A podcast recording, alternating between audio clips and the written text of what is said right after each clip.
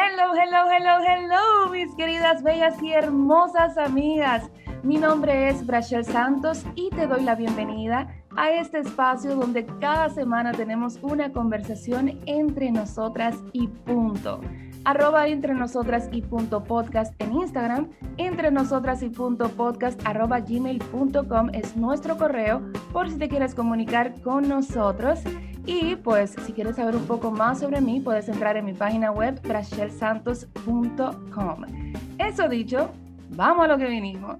Y es que en la semana de hoy, como siempre, tengo una invitada, como siempre digo, especial, una mujer sumamente poderosa quien nos va a arrojar luz sobre cómo mantener el foco, señores. Si es que ustedes saben que hemos pasado por cuarentena, que hemos tenido muchísimas situaciones, un año sumamente difícil como lo fue el 2020 para todos. Y pues ahora en el 2021, por lo menos yo quiero empezar con todo y tengo un problemita que me cuesta bastante enfocarme. Y yo sé que muchas de ustedes quizás también le ha sucedido esto. Y es por esto pues que hoy nos acompaña nada más y nada menos que Munsa Martina Maresme. Así que un aplauso de todo el público para Munsa Martina Maresme. Bravo. Bienvenida Martina, muchísimas gracias por aceptar la invitación a la distancia. Gracias por darme de tu tiempo. A ti, muchísimas Muchísimas gracias, un placer estar aquí y además para hablar de un tema que, me gusta tanto como es el de poner foco, ¿no? Y que necesitamos tanto. Así que seguro que va a ser muy guay. Así mismo, no tengo, no tengo la menor duda. Y pues, Martina, antes de comenzar con nuestra dinámica, me encantaría que nuestro público te conozca, que sepas, que sepa quién eres, qué haces, qué signo zodiacal tú eres, cuál es tu color favorito, todo, todo, todo. ¿Quién es Musa Martina Maresme? Pues yo soy, bueno, soy Munsa, aunque mi proyecto no me alter y como me van a encontrar en todos sitios es como Martina Maresma. soy coach de liderazgo y eso quiere decir que trabajo especialmente con mujeres, en, mi caso, y con equipos, para eh, encontrar esa manera de liderar desde nuestra esencia, a mí me gusta decir, ¿no? De liderar de una forma que realmente estemos como aportando todo nuestro valor y todo lo que podemos lo que podemos y lo que tenemos para, dar, ¿no? Y así también trabajar de una forma más cómoda, precisamente, ¿no? Más focalizada eh, y de una forma que sea también más agradable para todos. Y además soy también la CEO, la líder de una comunidad para mujeres emprendedoras que se llama Visibilidad Emprendedora, que desde allí también pues generamos conexiones, ¿no? Y generamos todas estas dinámicas para que las mujeres emprendedoras pues nos sintamos un poco cerca, ¿no? Una de las otras, porque esto de emprender es toda una aventura y, a veces nos hace falta ese apoyo y, y, ese sostén. Y además, te voy a decir, soy Virgo, muy Virgo. Muy Virgo. muy Virgo. Soy signo en Virgo, pero además, bueno, para si a alguien le gusta la, astrología, tengo también Sol y Luna en Virgo, así que soy muy, muy Virgo. ¡Wow! O sea, el ascendente, el lunar, todo, eres Virgo por todos lados. El ascendente tengo Sagitario, pero Sol y Luna, Virgo, y además con otras cosas muy potentes en Virgo, así que... Bueno, pues tenemos algo en común. Yo soy signo Sagitario y pues por lo ah, menos tenemos tu ascendente y mi signo, tenemos en común eso. Sabes, eh, eh, me fascina de verdad esa información que me diste de que tienes una comunidad para mujeres emprendedoras. Y es que precisamente este proyecto entre nosotras y Punto Podcast lo hice para conocer mujeres como tú, mujeres que ayudan a otras mujeres y pues nada, que nos dan esas herramientas para poder llevar el día a día un poquito más flojo o con más cosas que quizás, recursos que quizás no tenemos al instante. Entonces, me encantaría que desde ya pues entremos en materia, en lo que tú sabes hablar, que nos arrojes luz.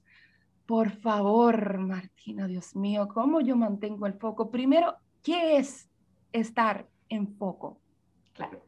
Primero, ¿no? es un poco de qué estamos hablando cuando hablamos de foco, porque yo creo que estas, ¿no? estas palabras que vamos como repitiendo tanto que hay un momento que ya como no tenemos muy claro exactamente a qué me estoy refiriendo ¿no? cuando hablo de foco. Cuando hablamos de foco queremos decir nuestra capacidad para poder trabajar centradas, es decir, en una cosa a la, a la, vez y por cuánto tiempo, ¿no? Durante cuánto tiempo yo tengo esta capacidad de mantenerme centrada. Esto para mí es importante porque tenemos que tener en cuenta que no es lo mismo para todo el mundo. yo puedo tener la capacidad de estar centrada normalmente durante unas dos horas, ¿no? Ya, ya me conozco y he ido como haciendo este proceso y sé que para mí son dos horas. Pero hay gente que van a ser 45 minutos y hay gente que según el día va a tener la capacidad de estar cuatro horas o 15 minutos, ¿no? Entonces es como, bueno, mm, ¿durante cuánto tiempo puedo mantener esa concentración, esa atención y por lo tanto un poco evadirme, ¿no? De esos estímulos externos que nos rodean mm, por todos lados, ¿no? Que nos rodean... Mm, desde el móvil, que podemos hablar porque es como uno de los grandes, ¿no? Todo lo que tiene que ver con redes, pero también que pueda convivir con alguien y igual, ¿no? Viene a, decirme o que puedan picarme al, timbre y hay que tengo que ir, ¿no? A buscar o lo que puedo tener encima de la mesa, ¿no? Mm, hay un boli, una libreta, un post-it que desvía como mi atención. Entonces, cuando hablamos de foco, hablamos de eso, ¿no? Es decir, ¿qué capacidad tengo yo para mantener mi concentración y mi atención en lo que estoy haciendo, en lo que voy a trabajar? Y además, ¿no? a mí siempre me gusta como añadirle una cosita que es, ¿con qué objetivo? Es decir, si yo no sé para qué estoy haciendo eso, ¿no? ¿Para qué voy a hacer esa tarea? ¿Cuál es el resultado que yo quiero obtener? El foco no va a aparecer, ¿no? Porque mm, me voy a poner a trabajar y voy a querer hacer, pero es que realmente no voy a saber para qué estoy haciendo eso. Entonces, cuando yo no tengo esa motivación, ese objetivo claro, va a ser mucho más fácil ¿no? que me vaya a otras cosas, que me desvíe, que mi concentración sea como se esfume, ¿no? Entonces, bueno, así como para entrar, yo creo que eso es lo que debemos tener en cuenta, ¿no? Concentración, atención, durante cuánto tiempo lo puedo mantener y con qué objetivo lo quiero mantener. Claro, claro. Sabes que me llama mucho la atención el hecho de que dices que, a veces, eh, o sea, quizás tú tienes tu, concentración en que tú sabes que tú puedes durar dos horas manteniendo tu foco, pero hay otras personas que quizás ese tiempo lo pueden mantener por 15 minutos o 45 minutos.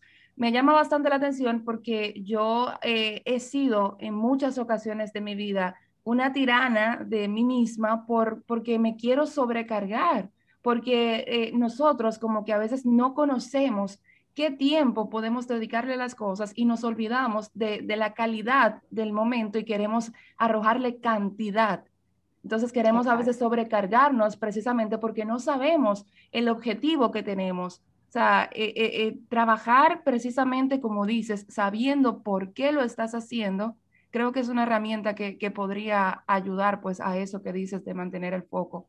¿Qué más podrías decirnos, por ejemplo, para, esas personas que se culpan tanto por no mantener esa concentración, de que, de que es muy fácil en, el momento de ahora uno desconcentrarse con cualquier cosita, que si el perrito ladró, que si hay, como dices, un bolígrafo. ¿Qué recursos podemos tener para eso? Yo creo, lo primero no es tener claro y ir como viendo, esto es un poco prueba-error, ¿no? Es ir probando, pero primero tener claro por cuánto tiempo tú puedes mantenerlo, ¿no? Es un poco probarte e ir ajustando para ver realmente en qué bloques de tiempo, que para mí es una herramienta muy poderosa, puedo trabajar, ¿no? Es lo que te decía, en mi caso son dos horas, pero hay gente que, por ejemplo, serán 45 minutos. Entonces, cuando yo tengo claro esos bloques de tiempo, es, vale, ¿cuántos bloques tengo, ¿no? Durante el día, es decir, ¿cuántos puedo tener yo hoy? Que realmente vaya a tener. Entonces, es un poco como visualizar, ¿no? Tener yo claro cuánto tiempo voy a tener que mantener esa exigencia de concentración, ¿vale? E, e, esto al principio es un poco prueba-error, pero yo me gusta mucho decir, ¿no? Ten como una libretita pequeñita a mano que de alguna forma tú puedas ir apuntando, ¿no? Pues mira, he trabajado 30 minutos y muy bien. Y también puedes apuntar qué estabas haciendo, ¿vale? Porque a veces también no es lo mismo si yo estoy escribiendo textos, por ejemplo, para las redes sociales, que si estoy trabajando ¿no? en otro tipo de proyectos, eh, más pues porque estoy haciendo, por ejemplo, preparando alguna formación para una empresa. ¿no? Mi, concentración ahí, mi foco, tampoco es exactamente el mismo. Pero yo te diría, al principio hay mucho de conocernos, ¿no? de, apuntar, de anotar, como de ir viendo realmente qué me funciona a mí, ¿no? ¿Qué, qué, ¿Cuál es ese tiempo que yo me puedo exigir? Para ponernos unas metas que realmente sean realistas, ¿no? Y que no nos estemos poniendo, pues yo, como dijo Munsa, ¿no? Mm, dos horas, igual para ti son 45 minutos, ¿no? Entonces, vale. Cuando yo empiezo a ver esto, ¿qué cosas podemos hacer que nos ayuden en esto del foco? Lo primero es para mí trabajar por bloques de tiempo, ¿vale? Esto quiere decir que nos olvidamos del multitasking, mm, ¿no? De hacer 500 cosas a la vez. No. Atención, Brachel. Esa es la primera cosa, ¿no? Yo, yo, trabajo por bloques de tiempo, incluso a las que tenemos negocio propio, trabajo por días temáticos, ¿vale? Eso quiere decir que los viernes, por ejemplo, son los días que dedico a todo lo que tiene que ver con facturación, administración, es un día que también doy un push ¿no? al correo electrónico. Para mí, los martes son el día de las redes sociales, ¿no? Es el día que más dedico tiempo a grabar, a preparar contenido, ¿no? A estar bien, es decir, días temáticos. Pero dentro de esto me pongo bloques de tiempo, ¿no? Y eso quiere decir que yo sé que estas dos horas las voy a dedicar solo, por ejemplo, a lo que tenga que ver con textos de redes sociales. Me pongo a ello. Y es mi única cosa en la que yo voy a prestar atención. Porque, ¿qué pasa? Si yo me pongo en modo multitasking, ¿no? Y empiezo, tengo ahí como una super lista, ¿no? Y empiezo, ah, pues ahora hago este texto y luego al cabo de 20 minutos cambio porque ahora voy a retocar fotos y estoy 10 minutos retocando dos fotos y luego me voy a publicar no sé qué y luego vuelvo al, ¿no? Es como que, aparte de que mi mente ya no sabrá muy bien dónde está, probablemente en el camino me habré encontrado que me han salido como debajo de las piedras 3.000 cosas que no estaban en la lista y que he ido añadiendo. Y al final resulta que cuando han pasado las dos, tres horas, ay, ¿qué he hecho? ¿Qué he hecho? ¿No? ¿Qué, ha pasado? Se ha esfumado el tiempo y no he hecho eso que quería hacer. Entonces, tener claro ese tiempo de focalización, yo en qué voy a estar haciendo, ¿no? ¿Cuál es mi prioridad y en lo que voy a estar enfocada? Tener muy claras las tareas. Que por eso yo también digo siempre, soy muy poco fan de las listas de tareas. Yo sé que estamos como muy acostumbradas ¿no? a hacer listas y listas y listas, pero las listas las trae un poco ¿no? el demonio que decimos aquí, ¿no? Es como, pueden ser algo peligroso. ¿Por qué? Porque puedo tener la tentación de ir sumando muchas cosas, muchas cosas, ¿no? Y a largo, a largo. Y por cada una que tacho, igual sumo tres. Y eso me genera mucha ansiedad, ¿no? Me genera eh, como mucha presión. Entonces es mucho mejor, yo no, no tengo listas, ¿vale? Lo que tengo son proyectos, ¿vale? En los que tengo tareas y cada día escojo qué tareas voy a hacer. Y esa es mi lista. Tengo una lista para el día en la que máximo, además, normalmente pongo tres, cuatro cosas, mm, no más, ¿vale? Porque es lo que yo soy capaz de hacer. Por ejemplo, ¿no? Hoy una de mis tareas era que iba a grabar el podcast, ¿no? Y yo ya sabía que tenía este tiempo y que tenía eso. Por lo tanto, ya no he puesto cuatro tareas de otras cosas. De hecho, hoy solo he puesto dos, porque tenía por la mañana reuniones, que era una tarea, hoy grababa el podcast y ahora por la tarde tengo sesiones, ¿no? Entonces es como, ya no me da tiempo a hacer más cosas, no voy a intentar poner mi foco en hacer más cosas, porque lo único que voy a hacer es cargarme de nervios, de ansiedad, ¿no? De, ese querer hacer, hacer, hacer, hacer, es como no. Entonces yo para hoy tengo una lista de tres cositas, tres cositas que además sé que cuando termine voy a poder hacer el check, ¿no? Con la satisfacción que eso te genera de decir, vale, hoy he cumplido, ¿no? Hoy he hecho lo que tocaba y mañana más. Entonces, yo creo que aquí también es un poco deshacernos de esa creencia, ¿no? De que tenemos que hacer muchas cosas, de que tenemos que estar siempre haciendo, de que cuantas más cosas tengo por hacer, mejor me va, ¿no? Que cuando más cosas tengo que hacer, más éxito tengo. No, cuidado, ¿no? Cuidado dónde estamos buscando esa validación, ¿no? Donde estamos buscando ese, perfeccionismo en, en, lo que queremos hacer y es como un poco, no, pausa, ¿no? Es como para mantener el foco necesito también poner un poco del freno a veces.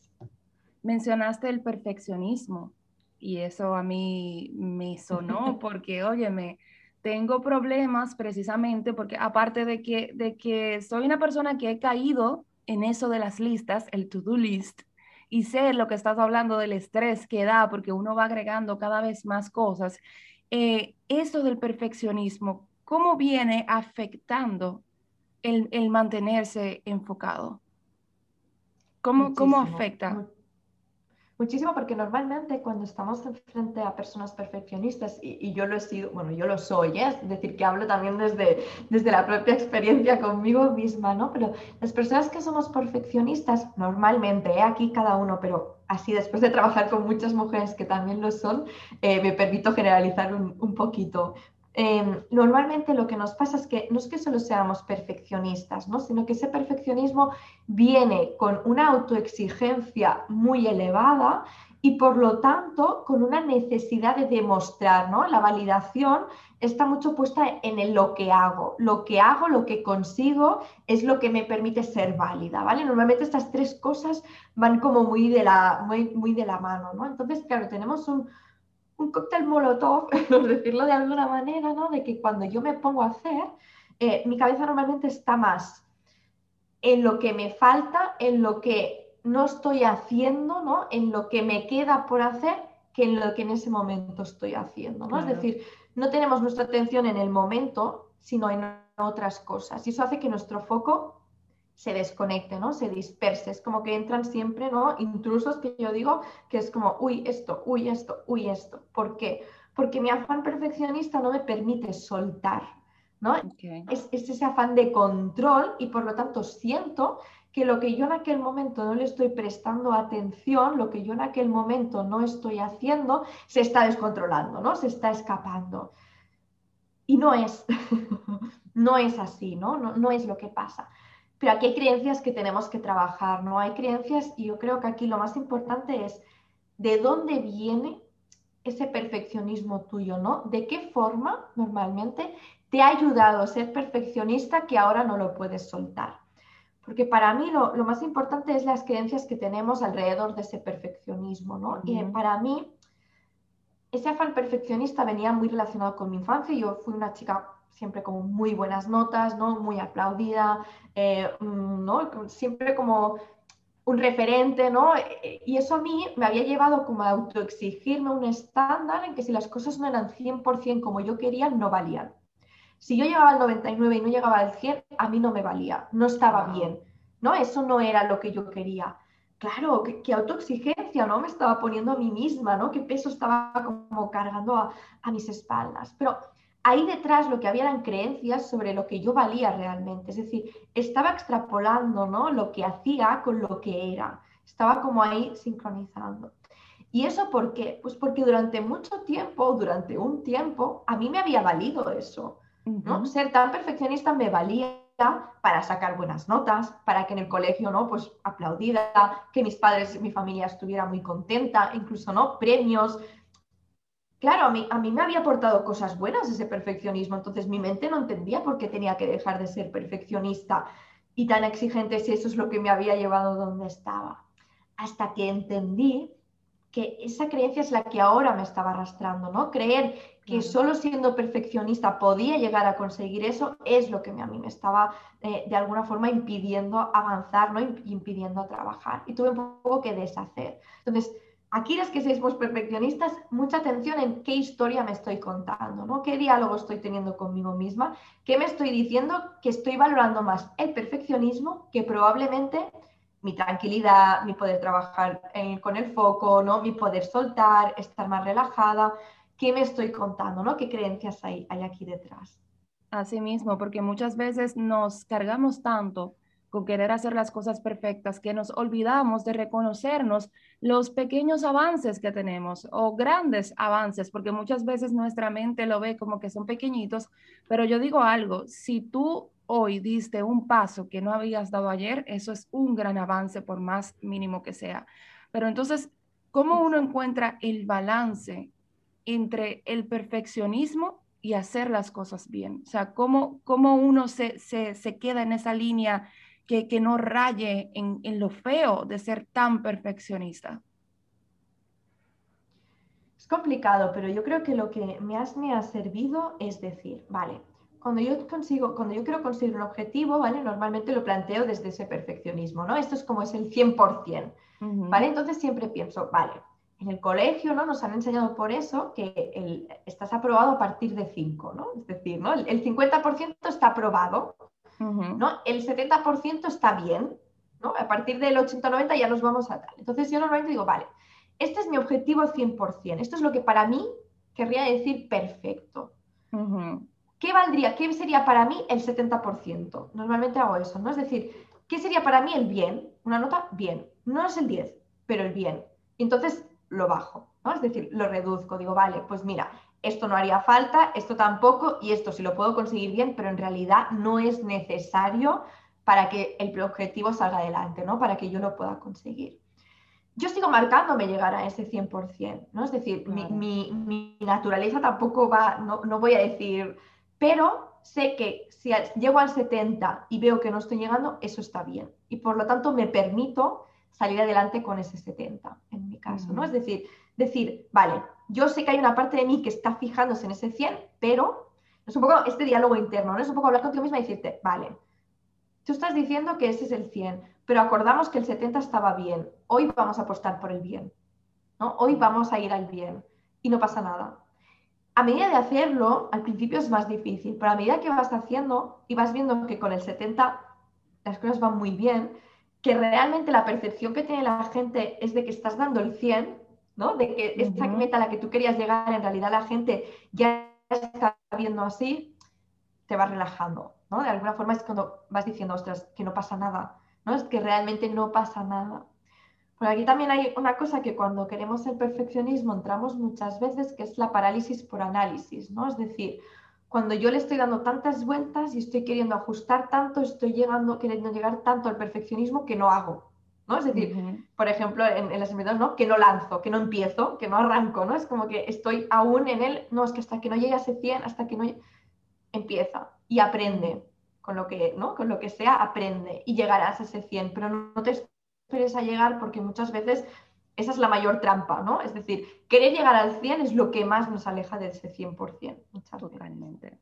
Totalmente. Mira, y es que antes de yo iniciar este proyecto, yo de hecho lo contaba en el capítulo número uno de la primera temporada de este podcast, a mí me costaba bastante dar el paso para comenzar este, este proyecto, porque siempre decía como, no, yo tengo que tener eh, el micrófono perfecto, tengo que tener los equipos adecuados, eh, tengo que saber cómo se hacen los podcasts, eh, o sea, yo, yo quería tenerlo todo perfecto antes de comenzar. Y me costaba bastante enfocarme, o sea, cuando yo tenía que ponerme en la computadora a escribir ideas, me atacaba una ansiedad y yo misma me estresaba porque quería acaparar muchas cosas, ¿me entiendes? Hasta que yo dije, óyeme, la única forma de yo poder empezar este proyecto y que me salga perfecto es iniciándolo. En el camino se va arreglando. Y te puedo decir que, que gracias a Dios hasta ahora hemos tenido ya eh, eh, más de 20 episodios y me siento sumamente emocionada porque si me hubiese llevado de ese perfeccionismo, no hubiese hecho nunca este, este proyecto. Pues me decías de, de, eso de, del to-do list, que, que no se debe de hacer porque uno se estresa bastante y causa mucha ansiedad. Pero entonces, una alternativa del to-do list vendría siendo, como dices, las tareas. ¿En qué formato yo puedo organizar eso para o sea, ¿cómo yo hago para que me rinda el tiempo? ¿Qué, qué hago? Mira, aquí hay, varias cosas. A mí me gusta combinar el formato digital con el formato físico, ¿vale? Porque creo que a veces escribir en papel es, bueno y es como es un ejercicio que tendríamos que hacer más, pero el digital nos da como esa inmediatez, ¿no? Y, esa cosa. Entonces, em, aquí hay varias herramientas, ¿vale? Pero la primera importante Em, que para mí es, es, que tengamos como visión a largo plazo, ¿vale? Es decir, aunque parezca una tontería, ¿vale? Pero yo tengo que empezar, ¿no? Eso que te decía, el objetivo a largo plazo, el objetivo grande que divido en objetivos pequeñitos, ¿vale? Es decir, em, yo creo que quiero conseguir este año, por ejemplo, a nivel del podcast, ¿no? Es decir, tú tienes que ponerte ¿no? unos objetivos a largo plazo. A largo plazo, vale. Entonces, ¿qué objetivos pequeñitos hay? Pues, por ejemplo, ¿no? el episodio semanal sería ese objetivo pequeñito, ¿no? Que a ti te tiene que llevar a un objetivo más grande, pero es el pequeño, es un objetivo manejable, ¿no? Es algo con lo que nos podemos sentir. Entonces, tú tienes que identificar qué es todo lo que haces para grabar un podcast semanal, ¿no? Es decir, pienso en la persona, ¿no? En la temática de la persona, por ejemplo, le contacto, cómo le contacto, ¿no? ¿Dónde? Em, preparo ¿no? el Zoom, me preparo para grabar, grabo, qué tengo que hacer luego, ¿no? Si tengo que editar, tengo que enviar tal, tengo que hacer mm, pues las de esto para redes, ¿no? Las imágenes, es decir, todo lo que representa para mí, todas las tareas que engloban ese objetivo. Entonces, yo de esto, esto ya me, de alguna forma, cuando yo lo tengo, y lo ponemos por escrito, ¿eh? un Google Drive, ¿vale? O un Dropbox, lo que queramos, pero una carpetita donde de alguna forma tengamos como nuestros procesos, ¿no? Y yo cada vez que hago uno, pues, vale, pues para un episodio semanal del podcast tengo que hacer esto y esto y esto. Y tengo como ordenadas mis tareas. porque eso ya nos, nos, de alguna forma nos aligera tiempo, ¿no? De decir otro día, ay, ¿qué tengo que hacer? No, lo tengo allí, todo estructurado, sé que no me salto nada y sé que está todo. Esto ya en nuestra mente es como, esto ya no lo, no lo tengo que pensar, ¿no? Está allí. Entonces, con todas las tareas que sean recurrentes, que yo hago normalmente, me hago eso, ¿no? Me hago como la estructura de la tarea. Entonces, yo ahora tengo tareas pequeñitas, ¿no? Es decir, vale, pues las pongo en mi semana. Esta semana, ¿no? Por ejemplo, si yo dedico los lunes por la mañana al podcast, pues este lunes haré esto, el otro haré otro, ¿no? Aquí grabo, aquí, es decir, me voy organizando ese tiempo, ¿no? Me pongo lo que te decía, el objetivo concreto, ¿no? Vale, voy a trabajar el podcast para qué? Pues porque hoy voy a dedicarme a contactar a las cinco próximas invitadas, ¿no? Y yo me lo invento, ¿eh? Pero voy a dedicarme, ¿no? A contactar a las siguientes invitadas y a organizar tal, no sé qué. Vale. Cuando yo me pongo en este bloque de tiempo y empiezo a trabajar, tengo claro lo que tengo que hacer, ¿no? Es decir, lo tengo claro. Entonces, ¿cómo lo hacemos eso? Google Drive, Google Calendar, perdona, para mí es como la herramienta, es, es, lo que más me ayuda a organizar todo eso, ¿no? Tú tienes como tu semana vista, ¿vale? Y entonces la puedes ver bien y voy poniendo todas las tareas que tengo que hacer esta semana. Aquí voy a ver también, ¿no? Si me he pasado y me estoy sobrecargando de tareas que realmente en mi horario no caben o si por el contrario voy bien. Cosas importantes aquí también con Google Calendar. Reservar siempre un espacio de la semana sin nada para imprevistos, ¿vale? Es decir, mm, que sé, los miércoles voy a dedicar dos horas a imprevistos. ¿Por qué?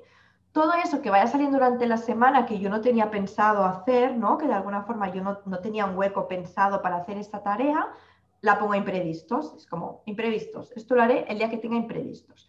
Eso nos ayuda a que en ese momento en el que yo estoy haciendo algo y de golpe entran inputs, ¿no? Yo puedo decir, vale, tengo espacio para hacer eso, ¿no? Es decir, si a mí de golpe me entra un email y no tengo tiempo en la semana para responder ese email, me iré probablemente corriendo a contestarlo porque si no, no lo voy a hacer, ¿no? Se va a quedar en pendiente, entonces lo hago ya. Pero claro, entonces vamos como apagando el fuego, ¿no? Todo el rato, como de forma reactiva, ¿no? Y es como, no, imprevistos. O esto para el rato en el que conteste mails. O esto para el podcast. Esto, es decir, que yo pueda poner mi tarea, ¿no? Como en algún momento de mi semana, en ese Google Calendar. Luego hay cosas que a veces tenemos que hacer en un día, pero que no tienen un momento concreto, ¿no? Por ejemplo, yo mañana tengo que llamar a mi gestor pues yo tengo un aviso en Google Calendar, tenemos los eventos, que es lo que tiene como un horario, los recordatorios y las tareas, ¿vale? Una tarea, por ejemplo, que yo tengo mañana es eh, que tengo que llamar a mi gestor. La tengo puesta arriba, no tiene puesta hora y por lo tanto yo mañana, cuando pueda, tenga un momento, haré esa llamada y ya está. Pero no se me va a olvidar porque lo tengo allí, ¿no? Lo tengo como en mi Google Calendar, me lo va a recordar. Y luego tenemos los recordatorios, pues que para cosas que no tienen una fecha establecida, que yo puedo ir moviendo fácilmente, pero que tengo que recordar, ¿no? Que no se me pueden ir, lo pongo en recordatorio. Por ejemplo, pues esta semana estaría bien que pidiera hora eh, para hacerme las uñas la semana que viene. Eh, también lo hago, no lo utilizo con lo personal. No importa si lo hago hoy o lo hago mañana, ¿no? Realmente no, no es algo que digas, tiene que ser este día, esta hora. Bueno, pues me activo el recordatorio y cuando tengo un momento lo hago. Esto es como lo que yo utilizo, ¿no? La parte digital. En la parte eh, de escribir, ¿no? Lo que te decía, a mí me gusta que haya esa parte de escribir. Cada día con ese Google Calendar y tal, yo me hago mi pequeña listita, pero pequeña, ¿no? De hoy voy a hacer esto, esto y esto. Estas tres cosas que son importantes, ¿no? Y que realmente tengo que hacer. Porque eso me ayuda a que si van saliendo otras cosas o a que si incluso a mí hoy me puede pasar algo, ¿no? Eh, de golpe, por ejemplo, me encuentro mal y no voy a poder hacer algo. Yo sé lo que es importante que me ha quedado pendiente, porque es lo que tengo apuntado en esa libretita, ¿no? Que cada día voy revisando y es como, vale, pues esto, esto y esto está hecho, ¿vale? ¿Y mañana qué tengo que hacer? Mi caso no lo hago cada noche. Pues mañana toca esto y esto y esto. Ostras, hoy sí me ha quedado pendiente esto que era importante. ¿Cuándo podré hacerlo? Y tengo que buscarle ese hueco, ¿no? Tengo que volver a ver dónde puedo, dónde puedo meterlo, ¿no? Dónde voy a poder hacerlo. Pues un poco ir cogiendo la práctica, ¿no? Ahora puede sonar como muchas cosas, pero es como poquito a poco, ¿no? Ir buscando esa también esa fórmula que a ti te funcione, no te igual dices, no, pues mira, yo todo en papel o yo todo en digital o aquí cada uno, ¿no? También tiene que ir encontrando su manera, pero al final también para trabajar con foco es importante que mm, dediquemos un tiempo a planificar, ¿vale? Es decir, aunque pueda parecer al principio como un tiempo perdido, no, es un tiempo que nos ayuda a que luego a la hora de trabajar tengamos mucho más claro qué queremos hacer y por qué lo vamos a hacer. Y aquí también, si me dejas otra herramienta que, yo creo que soy, porque, ¿no? ¿Qué pasa entonces cuando viene cuando me dicen, es que tengo muchísimas cosas y todas son importantes y todas son urgentes, ¿no? Es como, todo es para allá. espérame, espérame, espérame, espérame. Ya estamos nítidos. Volvimos, volvimos aquí. Ok. Volvimos. El micrófono. Me emocioné tanto con eso que dijiste que hasta se me cayó el micrófono. Porque sí, o sea, a veces yo tiendo a cargarme demasiado. Tengo muchas cosas importantes. Lo quiero hacer todo ya. Lo quiero hacer ahora. Continúa, por favor. Claro, ¿qué nos pasa ¿no? cuando decimos, claro, pues que todo es importante, todo es urgente, todo tengo que hacerlo hoy, ¿no? Bueno, aquí hay, una matriz que nos puede ayudar, ¿vale? Una matriz que quiere decir, mm, yo siempre, además a mis clientes lo voy a hacer en grande, ¿vale? Un DIN 3 una cartulina bien grande, ¿vale? Que yo pueda verlo bien y la divido, ¿vale? Como dos rayas para que me queden cuatro cuadraditos, ¿vale? Cuatro cuadraditos. Entonces, importante y urgente, ¿vale? Es decir, que vamos a tener un cuadradito que son cosas importantes y urgentes. Okay. Vamos a tener otro cuadradito que va a ser cosas importantes, pero no urgentes, ¿vale? Es decir, cosas que son importantes, pero no son urgentes. Vamos a tener otro cuadradito que van a ser cosas urgentes, pero no importantes, y cosas que van a ser ni importantes ni urgentes. Cosas que están por ahí, ¿vale? yo le llamo Sí, le llamo un poco, son moscas, ¿vale? Yo les digo. son esas cosas que están como por ahí, que nos van molestando, pero que en realidad no están. ¿Vale? Entonces, claro, importante. ¿Cómo sé yo si es importante?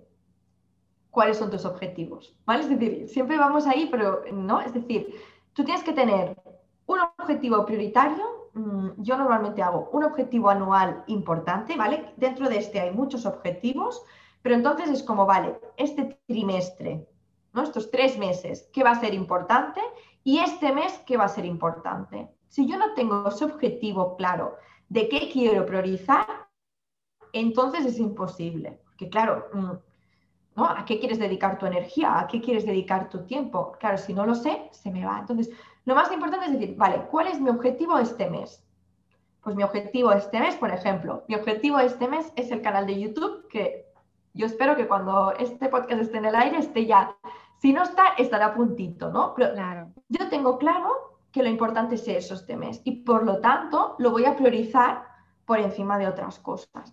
De la misma manera, al final, para mí lo más importante son mis clientas, ¿no? Que son las que me permiten eh, seguir viviendo y seguir manteniéndome. Por lo tanto, si entre clientas o YouTube tengo que escoger, voy a escoger, a escoger clientas, ¿no? Pero porque tengo claras cuáles son mis prioridades. De la misma forma, este mes no estoy dedicando tiempo a Instagram porque no está entre mis prioridades y no pasa nada, ¿no? Pero claro, tengo que saber cuáles son mis objetivos, ¿no? Tengo que tener esa meta clara.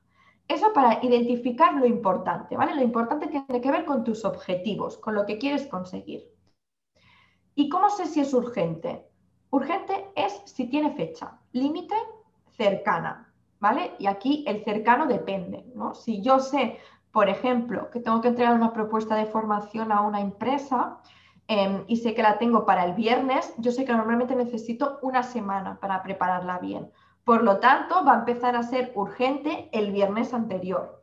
¿no? Es decir, cuando yo sé que necesito una semana para hacer esa tarea y sé que me queda una semana, eso pasa a ser urgente y importante. Claro. Es importante porque es algo de lo que yo va a tener una repercusión económica, ¿no? Es algo que forma parte de mi trabajo y es urgente porque si no lo empiezo ya, no llego. ¿no? Es decir, si yo no empiezo a dedicarle el tiempo, no voy a poder cumplir con esa fecha límite que a mí me han puesto para entregar esa propuesta.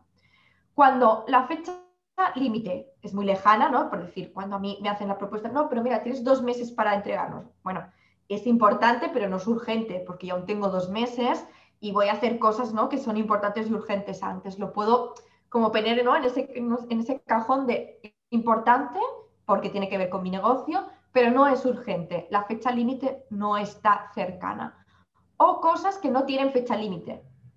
Por ejemplo, pues ideas que tengo, ¿no? De cosas que me gustaría hacer, que pueden ser importantes, pero que como no tienen fecha límite, pues de momento no son urgentes, ¿no? Y las tengo como ahí en, remanente. Cosas urgentes, pero no importantes, que suele ser también como la otra gran duda, ¿no? ¿Y qué puede ser urgente que para mí no sea importante? Pues, por ejemplo, para mí puede ser muy urgente em, que me llame eh, alguien, por ejemplo, pasó un día, ¿no? Es decir, que me llame alguien que necesita un feedback mm, ya, inmediato, pero que no es, por ejemplo, ni una clienta que ahora misma esté, en este caso era una clienta que ya había terminado, es decir, de alguna forma no, yo ya no estaba trabajando con ella, pero necesitaba que yo le contestara algo de forma urgente. Para mí no era importante. ¿Por qué? Porque no era una clienta con la que yo estuviera trabajando, yo no iba a tener una repercusión económica y tampoco tenía que ver con mis objetivos estratégicos, ¿no? No, tenía que ver con lo que yo me había propuesto hacer en, en ese mes. Pero era urgente, porque esa persona necesitaba una respuesta y yo evidentemente le iba a responder, le quería responder y la necesitaba para tal. Claro. Bueno, aquí no es, hacer, yo en mi día empiezo por lo importante y urgente, sigo por lo urgente como para quitármelo encima y acabo con lo que es importante pero no es urgente, por ejemplo, que cada una también tiene que ir sabiendo encontrar. Si algo no es importante y no es urgente, es que seguramente no hace falta que lo hagas. es, que probablemente es una tarea que me estoy poniendo a veces por llenar agenda, porque todo el mundo lo hace, ¿no? Y entonces creo que yo también tengo que hacerlo, porque, ¿no? Es porque me estoy obligando un poco, pero no porque sea realmente tengas que hacerlo. Claro, entonces lo que puedo entender es que parte de esto también es saber priorizar las cosas para no sobrecargarnos, ¿cierto? Exacto. O sea, darle como prioridad a lo que, a lo que es más urgente e importante e ir entonces tachando y poco a poco como, como ir eh, organizando. Me, me, gustó mucho, o sea, me encanta mucho de verdad y, y, es algo de lo que estoy aprendiendo, el tema de tener los objetivos claros. Pero entonces, cuando uno tiene más de un objetivo que quiere cumplir, ¿eso es posible? o, o hay que centrarse en uno a la vez?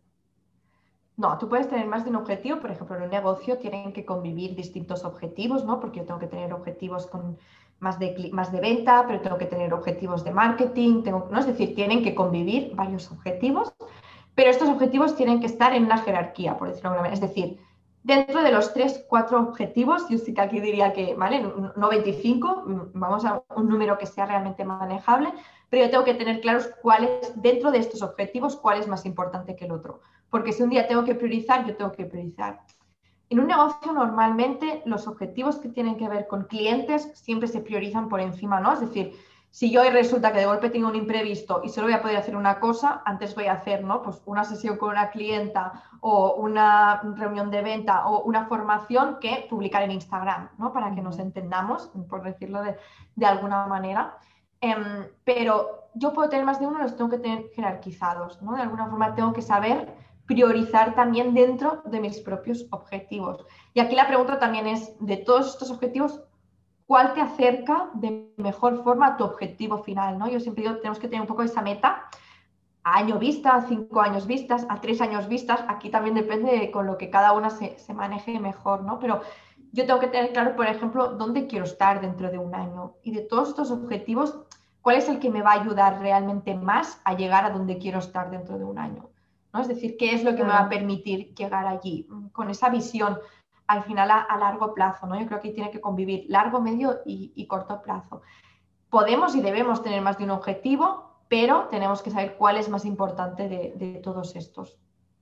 Ok, y es recomendable tener como esto de las horas súper estrictas. Por ejemplo, de 9 de la mañana a 9 y 30 hago tal cosa, de 9 y 30 a 10 tal cosa. ¿Eso es recomendable? Sí y no, ¿vale? Es decir, aquí depende un poco de la tipología de personas, ¿vale? Hay, hay, personas que pueden fluir más y hay personas que tienen que ser un poco más exigentes porque si no, fluyen demasiado, ¿vale? Para que nos entendamos, aquí tenemos que, que saber encontrar cada una su punto, ¿vale? Pero lo que normalmente acostumbra a funcionar sí que es tener una previsión, ¿vale? Es decir, yo voy a trabajar de 9 a 5, ¿no? De 9 a, es decir, ¿cuántas horas voy a trabajar? ¿Vale? Eso sí que tengo que tenerlo claro, un poco Entonces, dentro de eso sí que tengo que hacer, no sé qué te dice de los bloques de tiempo, pero dejando tiempo entre bloques, es decir, no esto que decías, por ejemplo, de 9 a 9 y media, de 9 y media a 10, No, nunca, ¿no? Es decir, nunca puedo terminar una tarea y pretender que al minuto siguiente esté haciendo otra, porque mi cerebro le va a dar un... ¿no? Va a quedar frito, no, no lo va a conseguir. ¿Vale? Entonces, por eso también es bueno tener bloques de tiempo al menos de una hora, ¿no? Intentar no hacer cosas por media hora, porque entonces enciendo, apago, ¿no? Enciendo, apago, enciendo, apago. Es como si nos tuviéramos que, imaginar, ¿no? Como cuando vas en coche en, caravana, ¿no? Es decir, que los coches están parados y tengo que encender, apagar, encender, apagar, encender, apagar. Eso hace que un coche gaste mucho, ¿no? Es decir, consuma mucho. En cambio, si yo voy ¿no? tranquilamente y voy a recorrer 100 kilómetros a velocidad constante, voy a gastar muy poco, voy a consumir muy poco. ¿Vale? Entonces, un poco esa es la idea, ¿vale? Para que nos entendamos. Por eso es bueno organizarnos las tareas, agruparnos y decir, vale, pues ahora voy a dedicar una hora o una hora y media. ¿Por qué? Porque yo después voy a tener que parar. Al menos 5, 10, 15 minutos. Aquí también depende de la persona, pero yo normalmente recomiendo unos 10 minutos, 10, 15 minutos, ¿vale? Tampoco voy a parar media hora porque voy a perder el hilo y probablemente voy a acabar ¿no? haciendo otra cosa o es cuando voy a entrar en Instagram y, de golpe se habrán ido dos horas en vez de los cinco minutos que pretendía estar, ¿no? Pero em, sí que tengo que parar un poco, ¿no? Es decir, oxigenar, ¿vale? Aquí recomendable, pues levantarte un momento, beber agua, mirar al horizonte, ¿vale? Mirar lejos, si puedes mirar por la ventana, poder descansar un poco la, la vista, ¿vale? Algunos estiramientos, como poder oxigenarnos, ¿no? Una vez yo ya he cargado, puedo volver, ¿vale? Pero por eso es, es recomendable. Entonces, yo normalmente, por ejemplo, si, si trabajo ocho horas, por eso te decía, ¿no? Tengo tres, cuatro bloques de cosas, no tengo más. Porque si estoy diciendo ¿no? que trabajo por dos horas y además tengo que parar entre medio, es que no me da para más realmente el día, ¿no? Entonces es como, puedo tenerlo. Entonces, la recomendación, que tengas esa previsión, ¿no? De decir, vale, pues voy a trabajar de nueve, ¿no? A tal hora, voy a hacer descansos cada hora y media y mis objetivos son este y este y este partir de aquí, sí que se puede fluir un poco, ¿no? Tú un día igual te vas a levantar, no te vas a encontrar bien. Bueno, pues voy a ser un poco más flexible aquí y mañana que me encuentro mejor voy a poner un poco más de carga, voy a esforzarme un poquito más, voy a exigirme un poco más. Días que, por ejemplo, ves, ostras, hoy tengo mucha energía, ¿no? Estoy muy concentrada, que eso, por ejemplo, en las mujeres, los días de ovulación, ¿no? Que puedo estar como mucho más enérgica. Oye, voy a aprovecharlo. Y yo a veces puedo en esos días trabajar cuatro horas tranquilamente y no pasa nada, ¿no? En cambio, los días, por ejemplo, que sé que tiene que venirme la menstruación, uy, cuidado, ¿no? Yo ya sé que ahí mejor no exigirme demasiado, entonces me permito fluir un poco más. Siempre tenemos que permitir fluir. Para mí el miedo de fluir es cuando nos permitimos tanto que acabamos no haciendo nada, ¿no? Es decir, cuando he tenido tan poco organizado y he intentado escucharme tanto y a ver qué sale que resulta que acabo el día y no he hecho nada. No he hecho nada realmente urgente e importante, ¿no? Para que nos entendamos, sino que he acabado haciendo cosas que en realidad, bueno, sí, pero no era lo que tenía que hacer.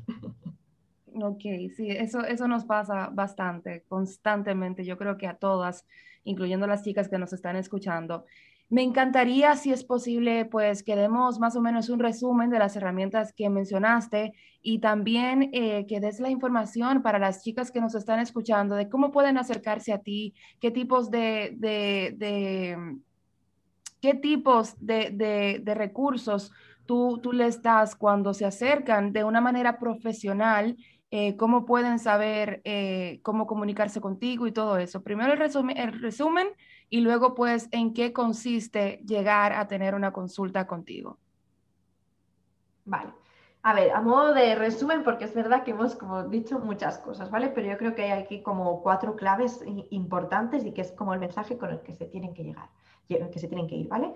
El primero, para poder trabajar con FOC necesito tener objetivos, ¿vale? Como, como idea clave, es decir, necesito saber qué quiero hacer y para qué lo quiero hacer. La segunda cosa es, necesito escucharme y saber lo que a mí me funciona, ¿vale? Es decir, necesito un tiempo de aprendizaje, de ver cuánto tiempo me puedo mantener concentrada, en qué cosas me va mejor, en qué cosas mejor, ¿vale? Pero ese autoconocimiento es importante. Así que objetivos, autoconocimiento la tercera, herramientas, ¿vale? Tengo que tener herramientas que me permiten planificar. Si yo no sé lo que, lo que me toca hacer hoy, si yo no tengo esa pequeña lista de tareas estratégicas importantes para hoy, no voy a poder trabajar de forma focalizada. Y la cuarta, que quizá lo hemos hablado menos, pero creo que es muy importante, es evitar distracciones, ¿no? Es decir, poner límites a todo lo que me distrae. Poner límites al teléfono, poner límites ¿no? a las personas, poner límites a cosas que me distraigan mi atención. Yo creo que esas son como las cuatro claves y las cuatro cosas que, pueden hacer, que además yo creo que no se resumen en estas cuatro palabras, objetivos, autoconocimiento, herramientas y límites. Excelente, excelente. Pues a las chicas que se quieran comunicar contigo, que quieran eh, una consulta, ¿dónde lo pueden hacer? ¿Cómo se pueden acercar a ti? Mira, pues pueden escribirme por, por, mi Instagram, que siempre intento también responder y a veces es como más fácil, ahí también pueden ver un poquito ¿no? más de mí y conocerme más, o pueden contactarme a través de, de mi página web, martinamaresma.com. Ahí van a encontrar un formulario de contacto, lo rellenan, yo lo recibo y, contesto siempre lo más rápido posible. Em, y desde allí pueden preguntarme también cualquier duda o cualquier cosita que tengan. Y luego, si alguna le apetece pues, trabajar conmigo, ¿no? profundizar en todo esto, encontrar ¿no? esas herramientas que le ayuden, esas cosas que de verdad a ella le funcionen, ¿no? crear como su propia estrategia para poder trabajar con este foco ¿no? y con esta planificación o a definir objetivos, pueden mm, hacer una asesoría luz, ¿vale? Que son asesorías cortitas en las que trabajamos con un objetivo concreto, o pueden hacer un proceso de, coaching conmigo y, bueno, estas son como las maneras ¿no? las que puedo acompañarlas a profundizar en, todo esto si les apetece. En mi página web en martinamesma.com van a encontrar también más información, pueden comprar la asesoría pueden ponerse en contacto para iniciar un, proceso de, coaching. Excelente, pues a las chicas que nos están viendo a través de YouTube va a estar el usuario todo el tiempo ahí, pues de Martina, para que lo puedan ver y se puedan contactar con ella. De verdad, muchísimas gracias por dedicarnos de tu tiempo, gracias por arrojarnos luz. Me ha servido bastante esto que hemos hablado, porque a pesar de que algunas de las estrategias que diste las estoy tratando de llevar a cabo, otras me cuestan, pero con estas, con estas herramientas que nos diste, creo que va a ser más fácil para nosotras. Gracias una vez más por aceptar esta invitación y por estar aquí. Este espacio es tuyo. Cuando quieras, sabes que puedes escribirme y pues aquí vamos a estar. Pues muchísimas gracias. gracias. por invitarme. Eh, espero que se me haya entendido. Sí, sí, sí, se entendió todo demasiado claro, de verdad. Muchísimas gracias. Y gracias a ustedes que nos están escuchando o viendo a través de YouTube. Recuerden que me pueden escribir cualquier comentario o sugerencia a entre nosotras y punto podcast gmail.com. Muchísimas gracias. Te deseo todo, pero todo, todo, todo lo, lo lindo de este día. Te mando un besito y pues cuento contigo en el siguiente episodio. Bye, bye, bye.